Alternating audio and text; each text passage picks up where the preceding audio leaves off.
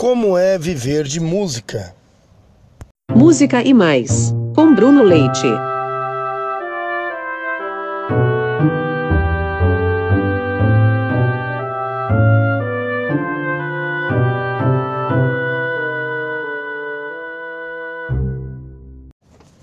Eu já sou músico fazem muitos anos.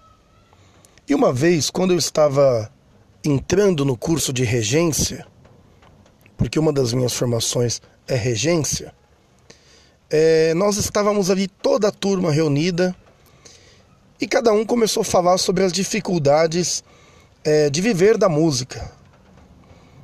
E uns diziam assim: Olha, minha maior dificuldade é com a minha família. Meus pais não aceitam que eu seja músico. Minha mãe diz que isso aqui não dá futuro. Meus parentes dizem que eu não vou conseguir ter uma vida boa, não terei condições vivendo de música.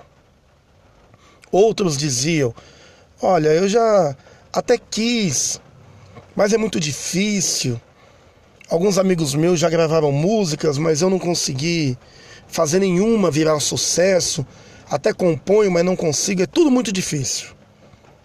E eu comecei a perceber que nós mesmos, os músicos que ali estávamos, eram aqueles que mais colocavam impedimentos, aqueles que mais colocavam dificuldades na frente do caminho. Ora, pode até ser que a tua família não concorde, pode até ser que as pessoas duvidem do seu talento ou da possibilidade de você viver de música. Mas há uma pessoa que não pode duvidar. E essa pessoa é você. Se você acredita no seu talento musical, você deve colocar isso como objetivo na sua vida, procurar ter bons professores, desenvolver e aprender o máximo que você puder, para que então você viva da música. Agora, não vou dizer para você que você vai ganhar rios de dinheiro, que você vai ficar rico e famoso porque viver de arte, e não só no Brasil, mas no mundo todo, não é uma tarefa fácil. Não é simples viver de arte em nenhum lugar do mundo. E por que, que não é fácil? Não é fácil por uma única razão. Porque as pessoas, de maneira geral, não acham que a arte seja uma coisa importante. As pessoas, de maneira geral, não acham, não pensam que a arte é algo fundamental para a humanidade. A arte não é só entretenimento. A arte ela conta a história.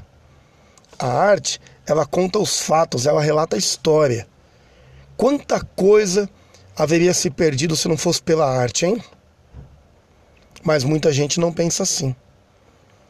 Mas é, pensando ainda nisso, eu quero fazer uma citação com você de um livro lá do século XVI ainda. Havia um compositor e professor de música chamado Johann Joseph Fuchs. E esse Joseph Fuchs, ele é famoso no estudo da música entre os músicos, porque ele escreveu um tratado de contraponto.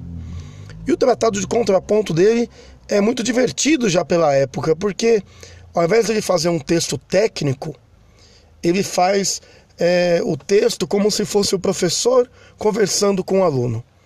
Então o professor diz assim: Olha, vieste a mim para aprender a arte do contraponto? Aí o aluno responde: Sim, ó grande mestre, quero aprender. E ele diz: Ó, oh, então vamos às regras. E o livro segue esse estilo, né? Do professor conversando com o seu aluno, com o seu discípulo. E tem uma coisa curiosa nesse livro. Tem um dado momento que ele fala assim para o aluno: Olha, ainda uma pergunta falta eu te fazer. Para que, que você quer aprender essa arte do contraponto, a arte da composição, essa arte da música? É para ganhar dinheiro? Porque se você intenta acumular riquezas com essa arte, saibas tu que não será assim. Aí o aluno responde: Não, querido mestre, só estou querendo aperfeiçoar o meu talento. Só busco a arte.